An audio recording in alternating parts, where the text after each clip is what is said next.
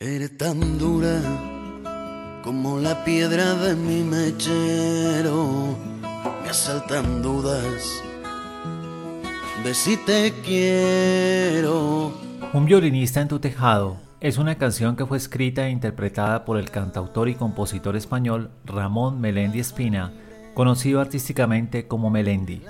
La canción hace parte del cuarto álbum de estudio del artista, denominado Curiosa la cara de tu padre, el cual fue lanzado al mercado en septiembre del año 2008. Un mes después de su lanzamiento, la canción logró el número uno en la radio hispana, manteniéndose en este lugar durante varias semanas consecutivas. La canción de género rumba pop incorpora un coro flamenco, un elemento vocal de gran intensidad que cautiva a quien la escucha. La letra de la canción aborda los detalles de una relación maltrecha y efímera a través de los sentimientos de su autor, en una entrevista para el programa Claro Oscuro, Melendi relató lo siguiente acerca del origen de esta. Y la canción nace un sentimiento, como casi todas las canciones, ¿no? el sentimiento de, no ser correspondido ¿no? y el sentimiento de, estar peleando por algo que sabes que no vas a conseguir, ¿no? porque en el fondo todos sabemos lo que podemos y lo que no podemos conseguir. Y es un sentimiento, cuando dice tocando para el inglés, es una expresión que no sé aquí, si aquí se, usa. Tocar para el inglés es tocar para que nadie te escuche directamente. Y es un poco esa, esa sensación que todos hemos tenido, ¿no? de estar eh, en el limbo del amor.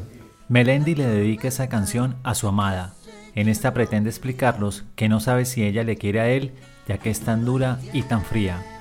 Habla de que cuando ella no está junto a él, la echa de menos, a la vez que tiene celos. También nos expresa el amor que él le ofrece y que ella no sabe apreciar. Para él, ella es prohibida, no es buena influencia para sí mismo y no es como él esperaba que fuera. El desamor eh, es, es, algo inevitable, tal como concebimos la pareja.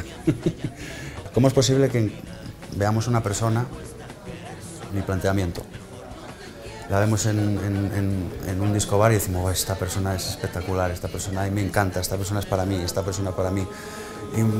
pero sin embargo luego llegamos al espejo y, nos miramos en el espejo y decimos, coño, ¿quién soy yo? ¿Quién soy yo? Entonces, ¿cómo puedo saber yo que esta persona es para mí? Eh, ¿cómo, cómo, eh?